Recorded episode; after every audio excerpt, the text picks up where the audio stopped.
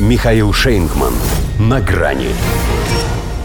И жнец, и спец – один конец. США переживает тяжелую утрату под Крымом. Здравствуйте. На грани. Уже по тому вою, который они подняли вокруг этого инцидента, даже посла Антонова в Госдеп вызвали, чтобы выразить ему свое возмущение, было понятно, как сильно они переживают эту, хоть для них и вполне восполнимую, но все равно такую тяжелую утрату. Джентльменский набор оскорбительных эпитетов, которыми они в подобных случаях награждают российских пилотов, на этот раз предстал в самом широком ассортименте – их манеру поведения в воздухе обозвали безрассудной, небезопасной, непрофессиональной, некомпетентной и даже не экологичной. Хотя могли сказать проще. Птичку жалко. Пока неизвестно, как насчет именно этой особи, мы еще не подняли ее ошметки из Черного моря. Но в зависимости от комплектации стоимость БПЛА МК-9 может доходить до 30 миллионов долларов. И все они теперь Су под хвост. А ведь ничего не делал, да? Только зашел за рамки дозволенного временным режимом использования воздушного пространства. Но занимался же рутиной. Как обычно, сканировал российский Крым для нанесения по нему укронацистских ударов. Все.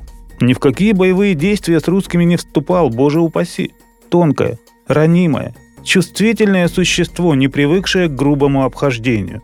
При виде пары Су-27 заволновалась, закружилась, завертелась, потеряла контроль над собой и пучина сия поглотила ее в сей же миг. Поэтому да, столкновение, как они говорят, было. Мы этого не отрицаем.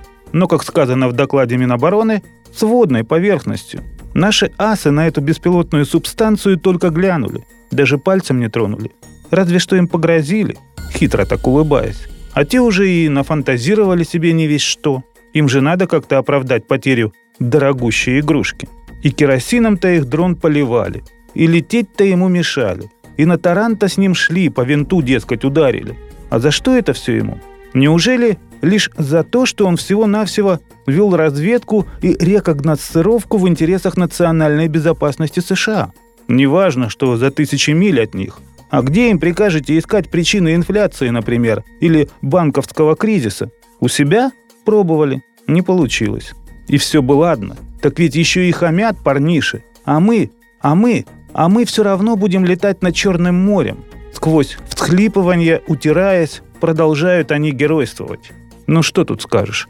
Только словами их Верховного, пожелавшего накануне на базе ВМФ США в Сан-Диего отдать команду вольно экипажу эсминца «Миссури». «Могу ли я?» – спросил. «Главно ли я?» «Командуще, то есть». «Конечно, главно», – ответили ему. «И дроны твои, главно», – добавим мы. Хотя название для МК-9 «Рипер» придумано сознанием дела. Не потому, что «жнец» — это с намеком на кровавую жатву. Как по нам, так что «жнец», что «спец» — один конец.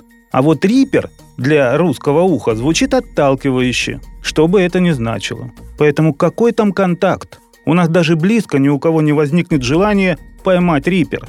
Если только выловить да вылечить. До свидания. «На грани» с Михаилом Шейнгманом.